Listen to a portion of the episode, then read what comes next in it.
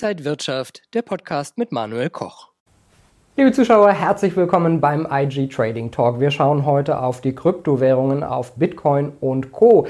Guckt man auf die letzten zwölf Monate, hat der Bitcoin wieder ordentlich zugelegt. Schaut man auf die letzten vier Wochen, dann hat er wieder nachgegeben. Notenbanken, Zinsen, Inflation, alles wichtige Themen für die Kryptowährungen. Und ich spreche jetzt mit Timo Emden, Kryptoexperte, zugeschaltet aus Frankfurt. Timo, schön dich zu sehen. Ich grüße dich, hi. Timo, wir haben gerade die letzte Leitzinserhöhung auch der US-Notenbank gesehen. Inflationszahlen stehen bevor. Sind das so die Themen, die den Bitcoin weiterhin in Atem halten?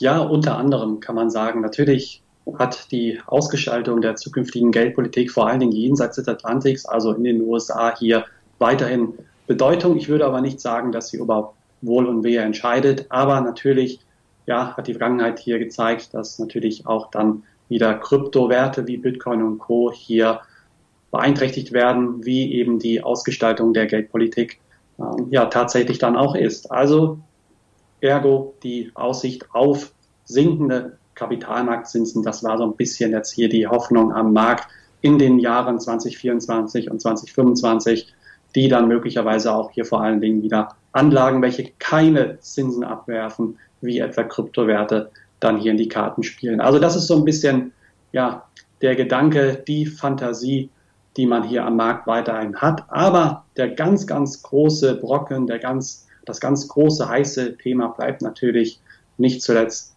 die Zulassungsfantasie auf einen Bitcoin Spot ETF in den USA. Also hier ähm, hofft man weiterhin, dass die Aufsichtsbehörde SEC grünes Licht gibt und dann auch eben diese prall gefüllte Schublade mit Anträgen dann aufmacht und entsprechend zulässt. Also auch hier weiteren Zugang schafft für Anleger, welche weniger ja, affin sind, sage ich mal, kryptoaffin sind und dann auch einen möglicherweise einfacheren Zugang zu Kryptowerten erhalten könnten. Also das sind so die heißen Themen am Markt, die in letzter Zeit etwas weniger heiß gekocht worden sind. Das muss man an dieser Stelle sagen, denn aktuell befinden wir uns womöglich klassischerweise im Sommerloch oder es ist die berühmt-berüchtigte saure Gurkenzeit.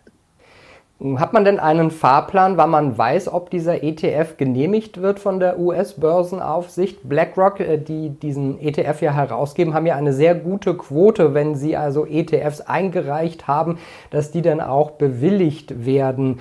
Die Chancen stehen also wahrscheinlich doch eher positiv als negativ? Absolut. Auch hier heißt die Devise am Markt abwarten und Tee trinken. Man weiß quasi wenig bis gar nichts. Ja, so ein Zeitpunkt schon mal gar nicht, aber es könnte jederzeit passieren. Vielleicht morgen, vielleicht in den nächsten Wochen oder Monaten. Vielleicht wird er sogar abgelehnt oder eben auf Eis gelegt. Alles ist möglich, auch wenn BlackRock hier oder zumindest der Anleger sich hier sehr, sehr gute Chancen ausrechnet, dass BlackRock, der größte Vermögensverwalter der Welt, natürlich grünes Licht bekommt. Meiner Meinung nach glaube ich auch daran, dass es in Zukunft irgendwann passieren könnte. Allerdings muss man sich auch die Frage stellen, wird es tatsächlich der ETF, den man hier eingereicht hat? Wird es vielleicht eine abgespeckte Version? Wie auch immer. Also es sind noch viele, viele Fragezeichen natürlich weiter in dem Raum, die bestehen bleiben. Die müssen gelöst werden. Natürlich zufriedenstellen, auch in den Augen der SEC.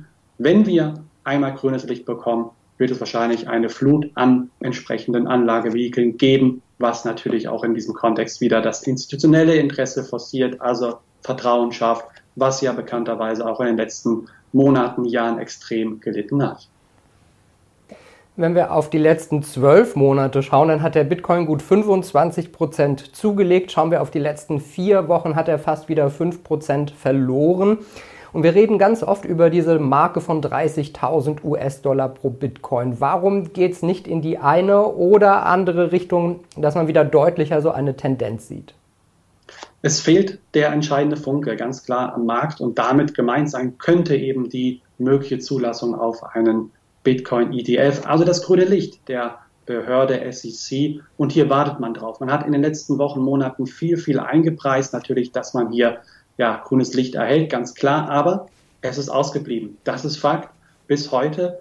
Und last but not least tendiert der Anleger natürlich dann auch wieder dazu, so ein bisschen seine jüngst eingefahrenen Gewinne zu versilbern. Klassischerweise der Griff an den Kassenhebel. Also Gewinn mit Namen spielen natürlich auch eine Rolle, denn übergeordnet, zumindest aus Sicht der letzten Monate, bleibt der Aufwärtstrend zumindest aus charttechnischer Sichtweise hier weiter intakt. Also klar, die 30.000 Dollar Marke, eine psychologisch wichtige mentale Hürde, die wir ja auch immer wieder überschritten haben. Ich glaube aber, dass hier dann doch durchaus auf der Oberseite Marken wie 34 respektive 35.000 Dollar erstmal überwinden, überwunden werden müssen, welche dann den Weg vielleicht gern Jahresende bis auf 40.000 Dollar frei machen würden. Wir reden ja immer wieder darüber, Kryptowährungen, der Bitcoin sind was für risikoaffine Anleger. Aber wenn man vielleicht so antizyklisch denkt und erwartet, dass der ETF möglicherweise sehr wahrscheinlich vielleicht kommen wird, wäre es dann vielleicht jetzt doch die Zeit zu überlegen, ob man einen kleinen Teil seines Vermögens da reingibt, auch äh, mit dem Risiko, dass vielleicht alles weg sein könnte, aber auch mit dem Risiko, dass jetzt eine Zeit ist, wo es dann nochmal deutlich steigen könnte. Also ich denke, der Aufkleberrisiko, der ist im Markt weiterhin ganz, ganz präsent. Also Anleger, welche sich mit Bitcoin und Co., ergo Krypto, Assets auseinandersetzen sollten, mit einem oder zumindest mit, dem, mit der Möglichkeit eines Totalverlusts immer rechnen, ganz klar, das sei zuerst gesagt, aber natürlich bestehen auch Chancen eben, wie du nochmal sagtest, im Hinblick auf einen möglichen Bitcoin Spot ETF in den USA.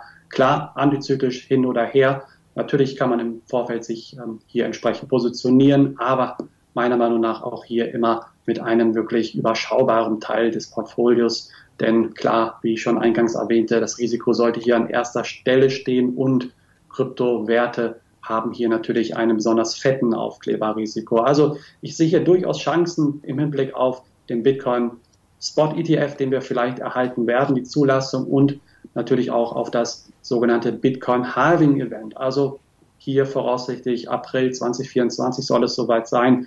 Man versteht hier unter eine Art künstliche Angebotsverknappung und natürlich Anleger hoffen sich, sollte die Nachfrage weiter gleich bleiben unter der Bedingung, dass wir hier dann eine Angebotsverknappung erhalten, dann könnte zumindest auch hier aus volkswirtschaftlicher Perspektive dann vielleicht der Preis weiter steigen. Also klar, in der Vergangenheit haben wir das immer wieder beobachten können, aber auch hier sei natürlich an dieser Stelle gesagt, die Vergangenheit lässt hier keine Rückschlüsse auf die Zukunft zu. Aber ich glaube, dass das Bitcoin Halving Event in den kommenden Monaten auch hier weiter an Bedeutung erfahren wird.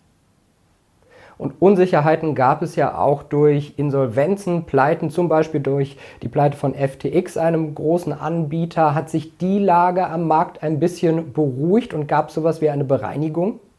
Ich würde sagen, jein. Also natürlich haben hier die Auswirkungen der Kryptobörse bzw. des Kollaps der Kryptobörse FTX ja tiefe, tiefe Risse, tiefe Spuren hinterlassen am Markt. Klar, man hat versucht, sich mehr oder weniger dann so ein bisschen die Marktanteile zu schnappen, ganz klar. Aber wichtiger ist natürlich auch hier, was passiert aus regulatorischer Sicht. Auch hier weiterhin das Jahr 2023 meiner Meinung nach unter den Vorzeichen eines klassischen Regulierungsjahres. Was, machten, was machen die Aufsichtsbehörden in den USA, insbesondere die SEC? Werden die berüchtigten Daumenschrauben weiter angezogen oder lockert man hier? Also ich glaube eher, dass sie weiter angezogen werden, denn das hat man natürlich auch in den letzten Monaten gesehen, dass man hier auch Klagen eingereicht hat, beispielsweise gegen Coinbase dann mobil gemacht hat oder eben auch Binance bedeutet aus meiner Perspektive, man macht hier wirklich auch ernst. Also man redet nicht nur, sondern macht wirklich auch ernst.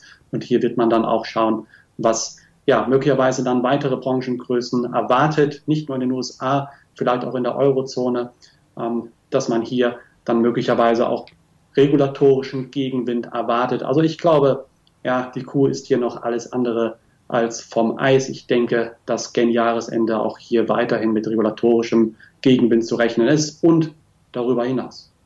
Ja, und uns gehen die Themen dann auch nicht aus. Timo, vielen Dank nach Frankfurt. Ich danke dir. Das war der Krypto-Experte Timo Emden und ich danke Ihnen, liebe Zuschauer, fürs Interesse der IG Trading Talk. Mehr Infos gibt's noch unter ig.com. Bleiben Sie gesund und munter. Alles Gute, bis zum nächsten Mal. Und wenn euch diese Sendung gefallen hat, dann abonniert gerne den Podcast von Inside Wirtschaft und gebt uns ein Like.